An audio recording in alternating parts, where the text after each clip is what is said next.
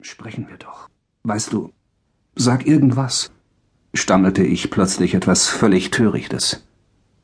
Denn oh, war mir etwa nach Verstand zumute.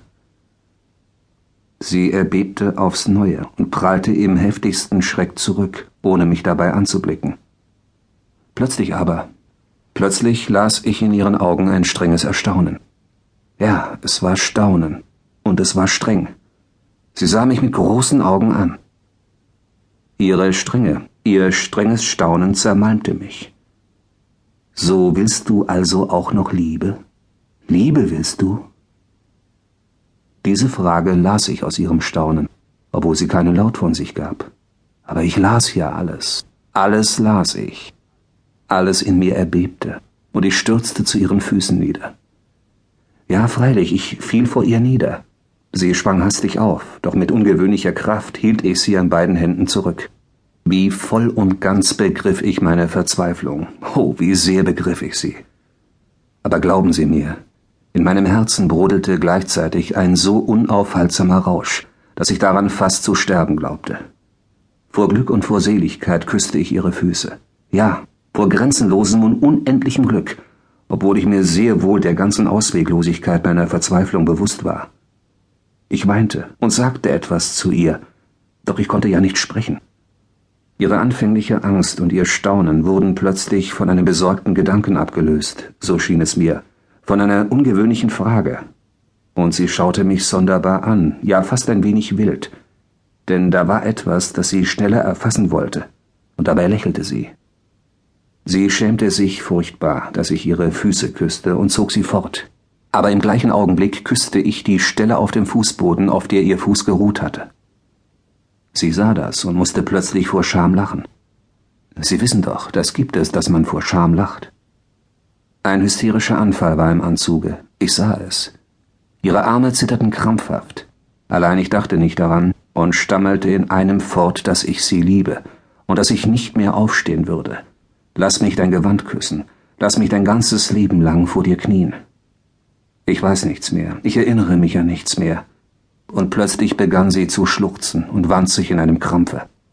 Ein schrecklicher hysterischer Anfall war über sie gekommen. Ich hatte sie erschreckt. Ich trug sie zu ihrem Bett. Als der Anfall vorüber war, setzte sie sich im Bett auf. Es war schrecklich zu sehen, wie zerschlagen sie aussah. Sie ergriff meine Hände und bat, ich sollte mich beruhigen. Lassen Sie doch. Quälen Sie sich nicht länger, beruhigen Sie sich. Und musste aufs Neue weinen. Den ganzen Abend verbrachte ich an ihrer Seite. Ich sprach in einem fort davon, dass ich sie nach Boulogne bringen wolle, wo sie im Meer baden würde, und zwar schon sehr bald, spätestens nach zwei Wochen, dass sie so ein gebrochenes Stimmchen hätte. Ich hätte es neulich gehört, dass ich mein Leihkontor schließen oder an Dobronravor verkaufen würde und dass jetzt ein neues Leben beginnen solle. Das Wichtigste jedoch sei nach Boulogne nach Boulogne. Sie hörte zu und war immer noch sehr ängstlich. Ja, sie schien sich immer mehr und mehr zu fürchten. Für mich aber war die Hauptsache etwas ganz anderes. Das nämlich, dass ich immer mehr und immer unaufhaltsamer den Wunsch in mir aufsteigen spürte, zu ihren Füßen zu liegen und den Boden zu küssen, auf dem ihre Füße geruht, und anbetend vor ihr zu knien. Mehr will ich nicht. Ich werde dich um nichts mehr bitten wiederholte ich in einem fort. Du sollst mir nicht antworten. Du brauchst mich nicht einmal mehr zu bemerken. Lass mich nur aus einem Winkel auf dich schauen. Mach mich zu deinem Gegenstand, zu deinem Hündchen. Sie weinte nur. Und dabei dachte ich doch, sie würden mich jetzt so lassen. entrang es sich ihr unwillkürlich. Und zwar so unwillkürlich, dass sie vielleicht nicht einmal bemerkte, dass sie es gesagt hatte. Und doch, oh, es war das Wichtigste. Es war das Allerverhängnisvollste ihrer Worte und gleichzeitig das für mich an jenem Abend Allerverständlichste.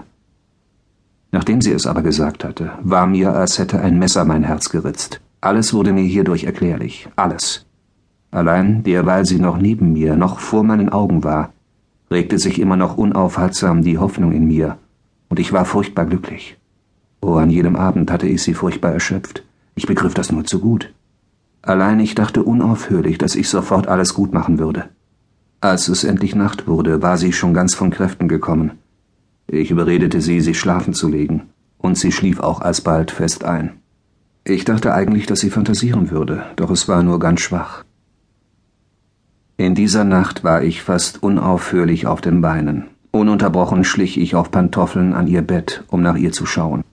Und wie musste ich beim Anblick dieses kranken Wesens auf der ärmlichen Bettstatt, dem Eisenbett, das ich damals um drei Rubel für sie gekauft hatte, jetzt die Hände ringen. Ich kniete vor ihr nieder. Allein ich wagte nicht mehr, die Füße der Schlafenden zu küssen, ohne ihre Einwilligung. Ich versuchte Gott anzurufen, musste aber wieder aufspringen. Lukerja betrachtete mich erstaunt und kam immer wieder aus der Küche. Schließlich ging ich zu ihr hinaus und sagte ihr, sie solle sich schlafen legen und morgen würde etwas völlig anderes anheben. Ich glaubte daran. Ich glaubte blind, töricht und furchtbar. Oh, es war Entzücken, es war Rausch, was mich überströmte. Ich wartete nur noch auf morgen. Und ich glaubte vor allem an keinerlei Unglück mehr, obwohl alle Symptome dagegen sprachen. Trotz der Schleier, die gefallen waren, wollte meine Vernunft scheinbar immer noch nicht ganz zurückkehren und kehrte noch lange, lange nicht zurück. Bis heute. Bis zum heutigen Heute. Freilich, wie sollte sie auch? Wie hätte sie zurückkehren können? Denn meine Frau war ja noch am Leben.